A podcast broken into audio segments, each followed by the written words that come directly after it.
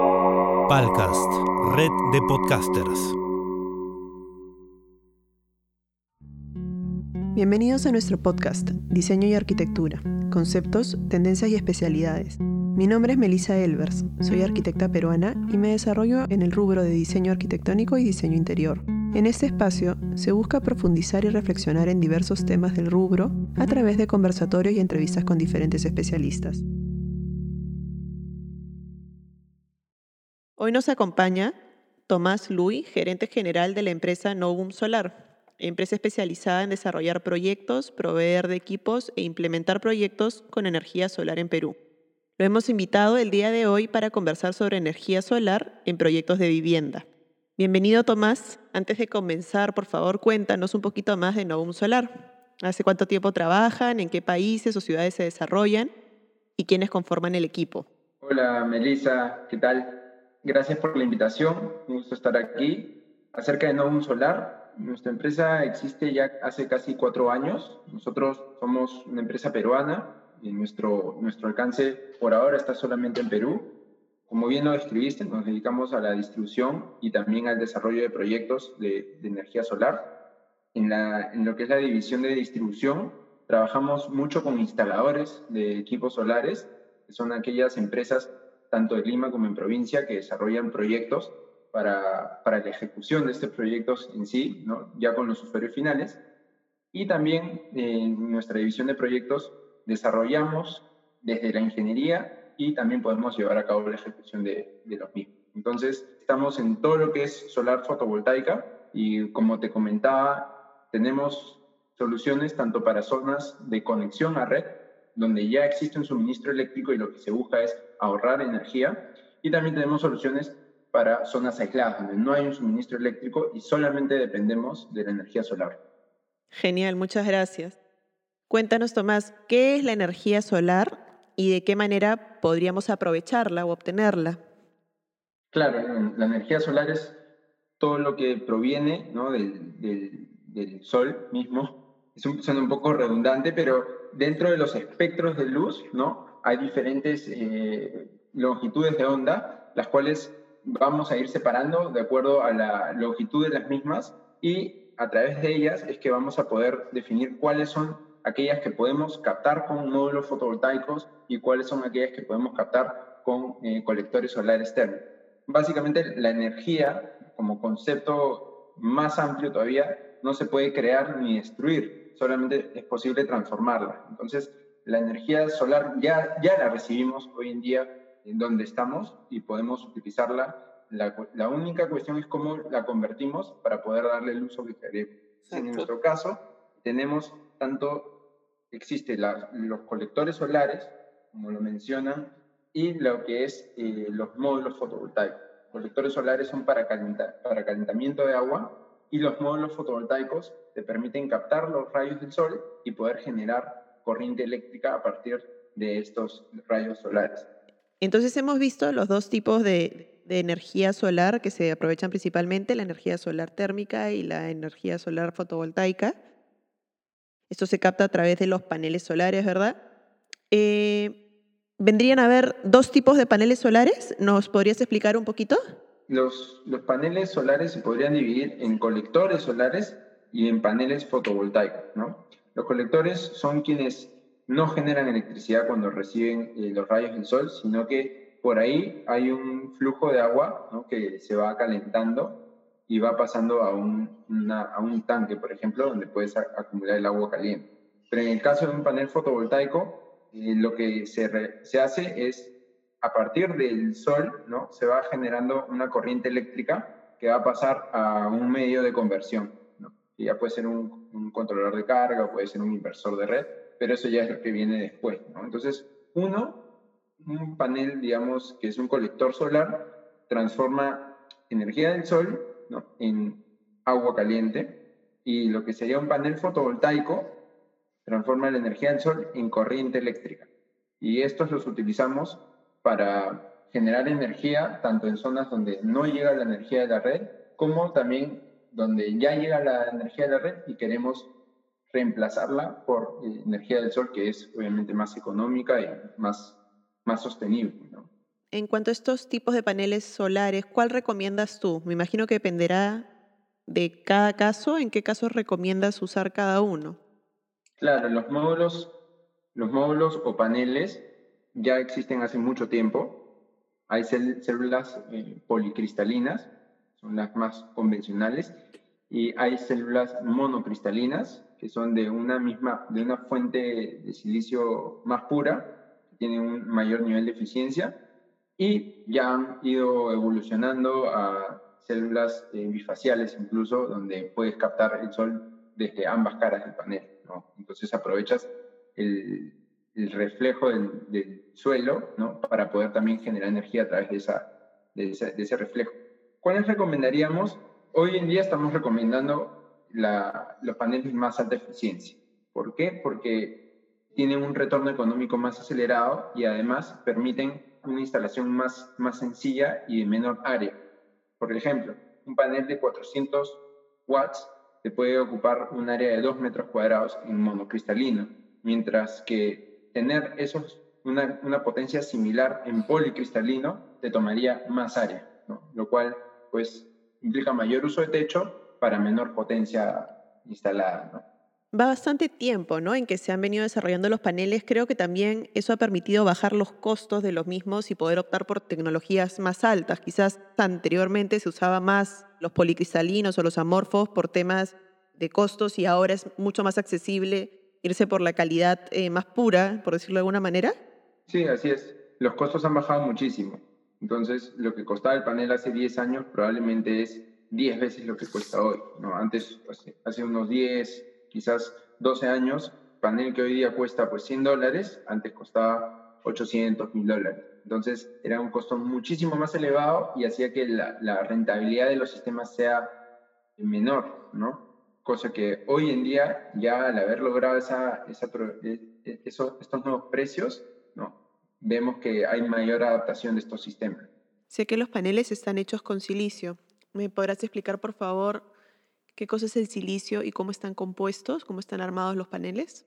El silicio es un elemento químico ¿no? que se extrae a través de la minería. El proceso para la producción del panel es construir las celdas de silicio, ¿no? que pueden ser policristalino, monocristalino, y lo que hacen es juntar una capa de silicio, ¿no? y encima le ponen conductores de corriente, por donde pues va, va a fluir la corriente eléctrica una vez que se que se agiten los electrones debido a la irradiación. Perfecto.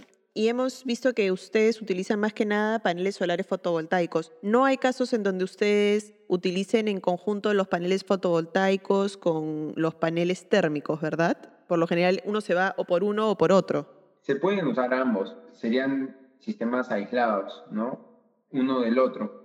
Normalmente recomendamos que toda la instalación sea eh, fotovoltaica porque puedes aprovechar esa misma corriente eléctrica que vas a generar para diferentes aplicaciones. Por ejemplo, todo lo que es el circuito de iluminación lo puedes alimentar con los mismos paneles fotovoltaicos con los que puedes alimentar el circuito de cocina, el circuito de bombas de, de, agua de recirculación, bombas de piscina. Entonces, todo eso lo puedes alimentar con los mismos paneles fotovoltaicos. Entonces, también podrías alimentar la terma eléctrica, ¿no? Y así aprovechar esos mismos paneles para calentar el agua, ¿no? No tendrías que poner un sistema adicional como un colector solar. Que incurriría en un mayor gasto inicial, me imagino. Que, claro, eh, saldría más costoso, ¿no? Tengo entendido que los paneles solares que producen energía fotovoltaica, que es la que ustedes proveen principalmente, tienen dos formas de de usarse o de conectarse. Uno es de manera independiente y una es este, sincronizada a la red normal de electricidad, ¿verdad? No sé si nos puedas explicar un poquito eh, este tema, cuáles son las diferencias y qué recomiendas, ¿no? En, especialmente para el caso de vivienda, de, vivienda, de uso residencial. Claro, claro.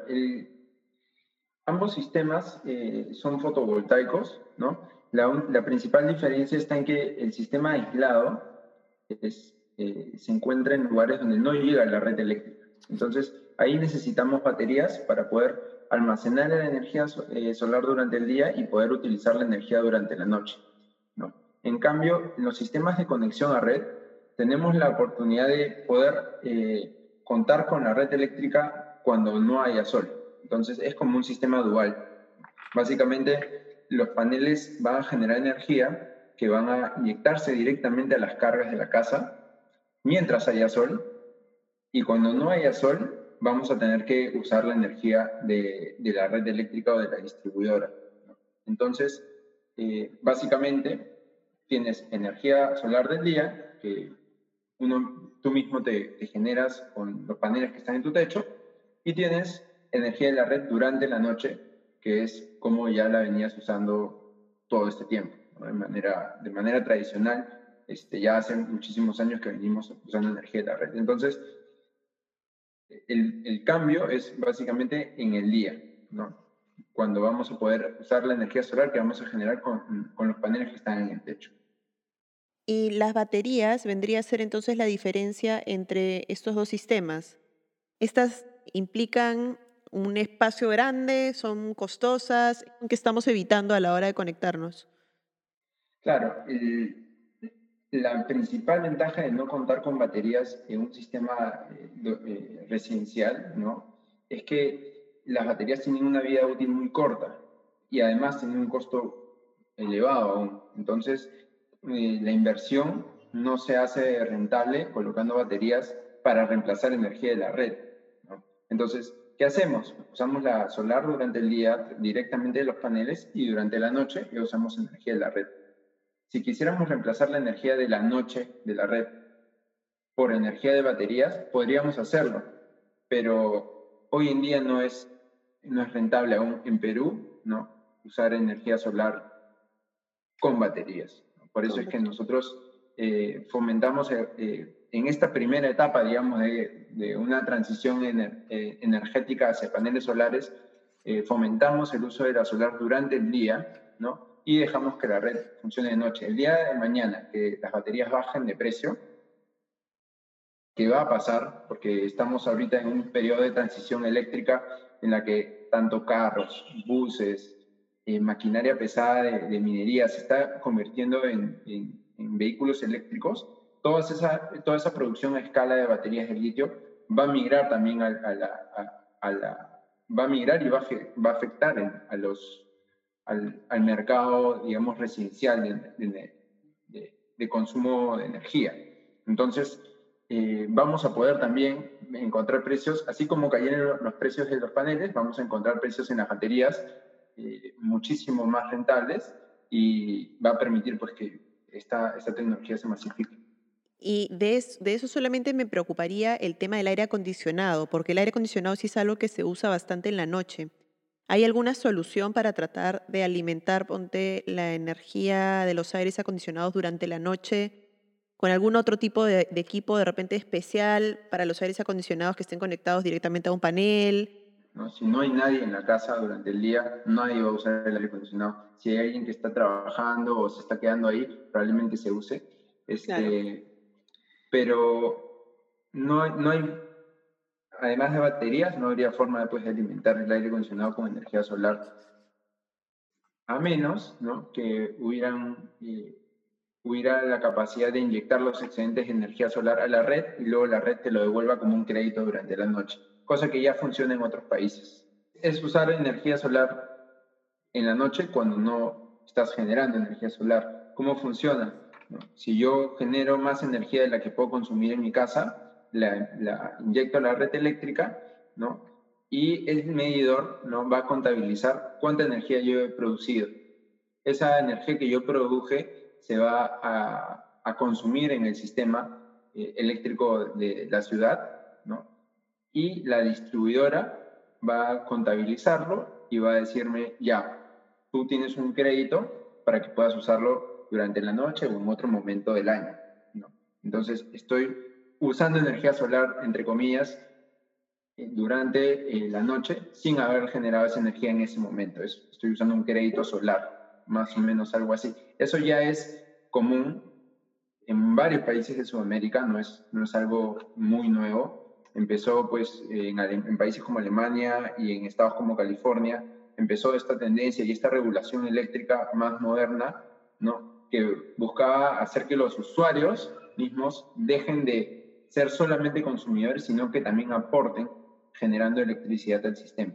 ¿no? Entonces, este tipo de normas fomentan a que el usuario de electricidad diga, yo también puedo eh, contribuir con el sistema eléctrico de, mi país, ¿no? poniendo mis paneles. Entonces, consumo la energía y lo que me sobra lo inyecto.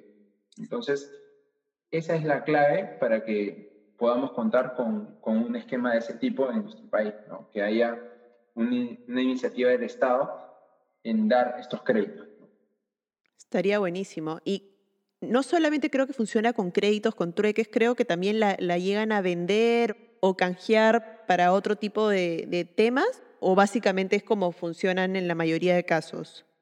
Claro, hay diferentes modalidades. ¿no? Posible que lo que yo inyecte ¿no? me lo consideren como un crédito y me lo, me lo devuelvan en energía, como también es posible que lo que yo inyecte me lo paguen como un aporte depende mucho de la, de la regulación eléctrica del país y cómo se haya modelado. Por ejemplo, en Chile te lo pagan, pero no te lo pagan al 100% de lo que vale la energía, sino te hacen como un descuento por haber usado las redes del país. Depende de cada lugar y depende del mismo eh, gobierno. Estaría buenísimo. Entonces, para, para lo que son viviendas, ¿recomiendas este sistema que sincroniza con, con la red y que aprovecha la energía solar durante el día. ¿Nos podrás dar un ejemplo de una casa, una casa grande, tomemos como ejemplo, de, un área techada de 400 metros cuadrados? un aproximado de cuántos paneles, de qué área de paneles se requieren como para abastecer esa casa durante el consumo de energía del día? Este es un caso muy similar a, a una instalación que hicimos en Lima, en San Isidro. Un poco también eh, rompiendo los paradigmas, ¿no? Que, que, dicen que en Lima no hay sol, ¿no? Pues en esta casa eh, logramos cubrir la demanda eléctrica a un 35% durante el año de manera constante, ¿no? Independiente de que sea verano o invierno, utilizando 15 paneles de 270 watts que dan una potencia total de 4.86 kilowatts, ¿no? Y que nos permiten eh, alimentar ese 30-35% de la demanda total de la casa, que es la demanda del día. ¿no? Em, ¿Cuánto puede costar un sistema así y cuál es la rentabilidad de estos sistemas? Bueno, un sistema así puede costar aproximadamente eh, 6 mil dólares, ¿no? Y tiene una rentabilidad aproximada de 6 años, ¿no? Para el caso de Lima. Entonces, eh, eso quiere decir que el, el, repago de estos sistemas eh, se da durante ese tiempo, ¿no? Y es muy importante tener en cuenta que los paneles tienen una vida útil de 25 años garantizada. ¿no? Eso significa que al año 7, ¿no? cuando yo estoy al 20% de la vida útil de mi, de mi, sistema, aún me queda muchísima eh, energía para poder aprovecharla. Prácticamente vamos a hacer abuelitos y vamos a seguir teniendo los mismos, paneles. porque no es que al año 25 eh, el sistema sea obsoleto, sino que ya va a generar menos energía. Y con, eso, con esa cantidad de paneles, eh, entonces en seis años se recupera y se cubre el 35% de demanda, que es más o menos la demanda del día. En provincia o en lugares un poco más soleados, me imagino que el retorno debe ser más rápido incluso. Así es, así es. Acá estamos hablando de Lima, ¿no? Pero un caso como Arequipa, por ejemplo, que tiene sol todo el año y comienza a quemar desde las 6 de la mañana, ahí tienes una rentabilidad de cuatro años, cuatro años y medio, ¿no? Por ejemplo, es mucho más acelerado. Puedes incluso llegar a, menores, a, menor tiempo de repago si es que la instalación va creciendo, ¿no? Eh, va a depender un poco de, de esos factores. ¿Y qué área ocupan estos paneles? O sea, ¿cuánto tienes que disponer de techo para poder... Para un sistema de este tamaño, que utilizamos 15 paneles, estamos hablando de aproximadamente 30 metros cuadrados. 30 metros cuadrados, que bueno, no es tanto para una casa que tiene 400 metros cuadrados techados, que ha sido el ejemplo que hemos usado. Sí, claro, no, no. en verdad este, no se necesita tanta área en una casa donde pues tenemos mucha área y la energía es relativamente baja, el consumo de energía es relativamente bajo por metro cuadrado, ¿no? Pero si hablamos de un edificio donde tienes pocos metros cuadrados ¿no? de, de, base o de techo, ¿no? y tienes una, un consumo en varios pisos, ahí sí va a ser probablemente insuficiente el área que tengas para poder cubrir una buena cantidad de la demanda. ¿Ya han estado utilizando sistemas de, energía solar eh, que repartan de repente a más de un departamento o, que de alguna manera, me imagino que si es un techo común, tiene que ser un sistema compartido para, todas las viviendas. Sí, tenemos un ejemplo en, en, nuestra, en nuestras propias oficinas, ¿no? en el edificio donde estamos, que está frente a la Videna. Tenemos un sistema de 15 kilowatts que alimenta a las áreas comunes del edificio. ¿no? Y ahí tenemos, cubrimos más o menos entre 20 y 25% de la demanda anual de energía de áreas comunes. ¿no? Entonces, aquí podemos contarles la experiencia que en realidad ha sido eh, muy interesante porque muchas personas creían que la energía solar no podía alimentar eh, motores ¿no? ni cargas eh, de alta potencia, ¿no? como puede ser un chiller de aire acondicionado o como puede ser un montavehículos, ¿no? cosa que sí sucede acá. ¿no? Entonces, los paneles pueden alimentar las cargas y si en algún momento hay un pico de demanda eléctrica muy alto, que los paneles no van a poder cubrir, automáticamente la red eléctrica entra a estabilizar el sistema. Entonces, por eso es que es muy importante que la red siempre se mantenga conectada para poder atender la demanda, eh, los picos de demanda ¿no? este, que se puedan dar durante el día.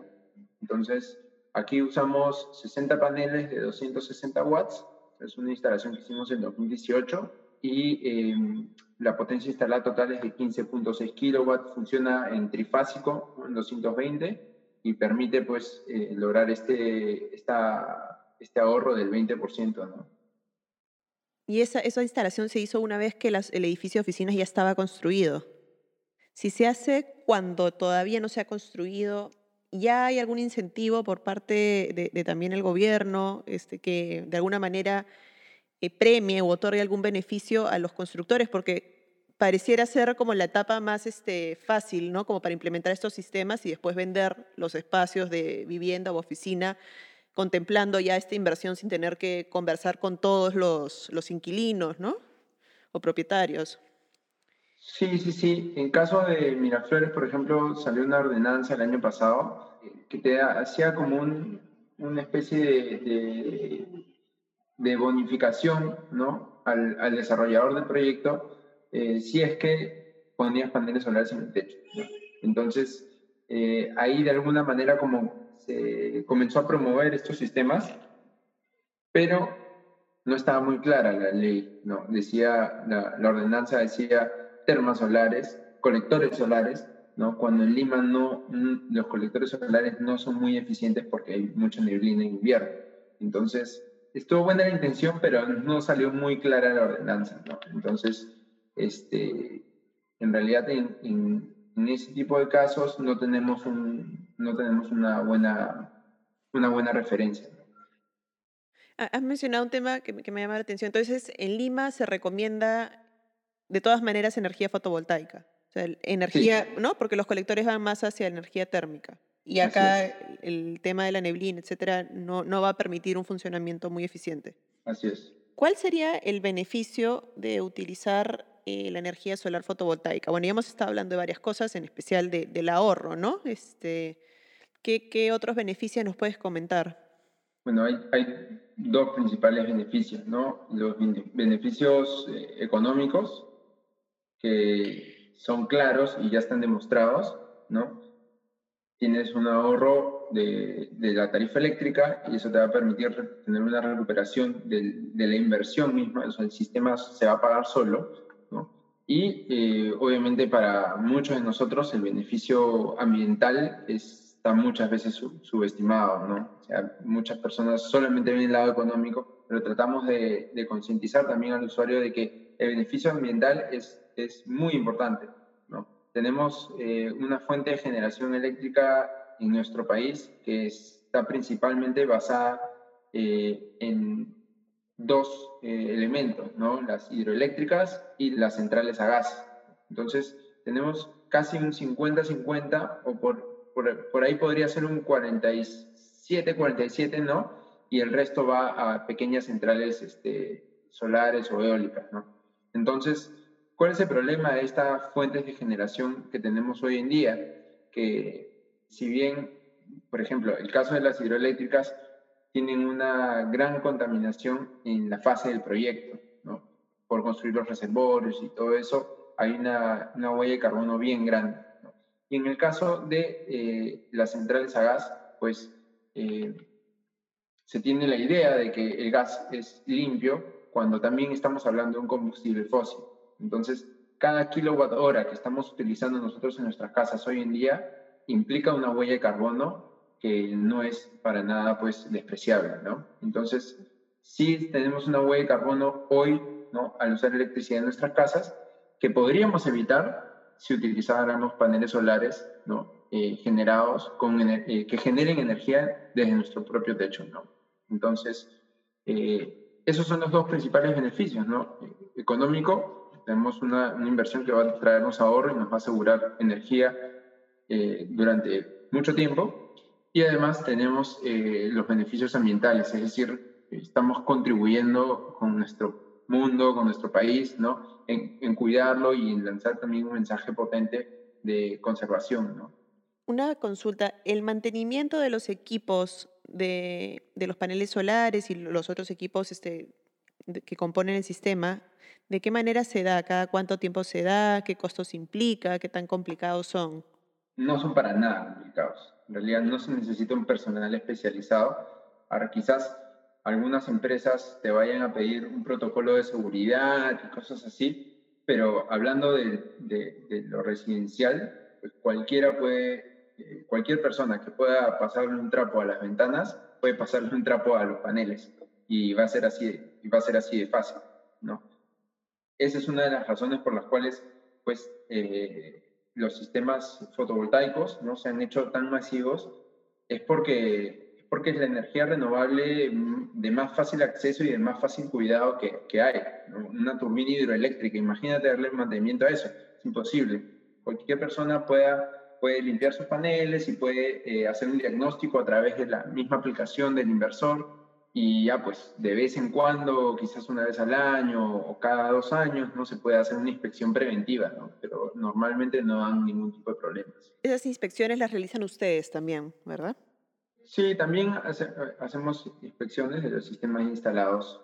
Y los paneles, el cambio es cada, me decías, cada 25 años aproximadamente, o sea que es más que un mantenimiento, es como un cambio ya del equipo en general, ¿no? El, el panel todavía no hemos eh, visto pues a 25 años en alguna instalación propia, pero sí hemos, eh, sí hemos revisado estudios ¿no? que nos han mostrado que los paneles al año 25 siguen generando, solamente que al 82% de su eficiencia original. Entonces, es un equipo que no es obsoleto, al contrario, sí, sí puede entregarnos mucha más energía, ¿no? pero eh, las partes eléctricas ¿no? de los, del inversor o, los mismos, o las mismas llaves quizás haya que, haya que, haya que considerar un repuesto ¿no? al año 15 o al año 17. Me parece haber visto que ya hay paneles que de repente puedan este, funcionar en un sentido vertical como, como parte de, de la cubierta. Me imagino que, o sea, yo he visto que hay, pero me imagino que todavía no son accesibles por un tema de costos, ¿no? Como para usar en vez de un panel en el techo, poder tener mayor área para, para traducir energía, utilizarlo en ventanas, en cortinas de vidrio. Sí, sí, sí. Es una tecnología que se llama eh, BIPV. En sus siglas en inglés significa Building Integrated PV, ¿no? Photovoltaic. Eh, son, es el mismo principio, son las celdas, solamente con, que, que instaladas de manera vertical y ya las han diseñado de una manera que pueda también permitir el paso de luz. Entonces, puedes tener eh, luz, ¿no? Como puedes tener eh, puedes estar generando electricidad ¿no? a través de esa fachada o ese muro cortina. ¿no? Ahora, se puede evaluar, se puede evaluar por, por cada proyecto eh, la rentabilidad de cada uno, eso sí, eh, no, no lo hacemos este, en nuestro día a día porque sí es un requerimiento bien particular, pero sí se puede trabajar. ¿no? ¿Qué más sería importante considerar si hay alguien que está con la duda de, querer implementar un, sistema de paneles solares para abastecer a su vivienda? Bueno, principalmente es dar un paso hacia la independencia energética, ¿no? Eh, creo que es, es, muy importante ver que eh, el futuro cada vez es más descentralizado y tener nuestra propia planta de generación de energía en nuestras casas o donde trabajamos eh, nos, nos, va a permitir este, asegurar unos costos bajos ¿no? de electricidad, porque día a día vemos que van subiendo. Entonces, eh, es, es, es, importante tomar eso en cuenta. Y por otro lado, no solamente pues en el lado económico, que si bien está totalmente comprobado que hay una, un gran beneficio, ¿no? es importante también pensar en, nuestra, en nuestras eh, futuras generaciones, ¿no? tener ese, ese pensamiento de que tenemos que tener un mundo más sostenible y, y eso lo vamos a lograr pues entre todos, ¿no? Generando energía limpia y también siendo más conscientes en todas las actividades que hagamos. Esto va a mejorar bastante también esta conciencia eh, cuando el gobierno comience a tomar más acciones, ¿no? Igual que en otros países, a copiar modelos de, reglas y incentivos, ¿no? Para las personas. Es importante que, bueno, más personas tomen conciencia de esto y podamos también, pues, eh, pedirle al gobierno que, que este tipo de regulaciones y este tipo de incentivos es importante tenerlos de cara, pues, a un futuro energético más sostenible. Excelente. Muchísimas gracias, Tomás. Ha sido un gusto que nos acompañes hoy. Antes de, terminar con esta entrevista, por favor, déjanos la información de contacto de la empresa, dónde pueden ubicarlos, un correo, un teléfono, una página web, lo que, lo que quieras brindar. Claro, nos pueden buscar en redes sociales como Novum Solar, N-O-V chica, U-M, Solar, eh, y también nuestra página web, novumsolar.com. Este, ahí pueden escribirnos para cualquier duda. Nosotros, como les dije al principio, nosotros atendemos no solamente eh, proyectos, podemos desarrollar proyectos de ingeniería, sino también eh, apoyamos a empresas que están buscando crear un negocio solar y hacer instalaciones por sí mismos. Entonces, hay, hay veces que constructoras eh, nos contactan que quieren elaborar su propio proyecto ¿no? y les gustaría ejecutarlo ellos mismos. ¿no? Eh, también es posible hacer. Entonces, eh, bienvenidos ¿no? A todos aquellos que se quieran sumar a esta, esta transición energética, ¿no? la energía solar. Genial, Tomás. Muchísimas gracias. Gracias, Melissa, por la invitación y, que, estén, que estén muy bien. Gracias por escucharnos. Pueden suscribirse al podcast para recibir los siguientes episodios a través de Spotify, Google y Apple Podcast. Agradecemos a Palcast, red de podcasters, por sus servicios. Pueden también seguirme en redes sociales como Melissa Elvers Arquitectura o contactar al siguiente correo info arroba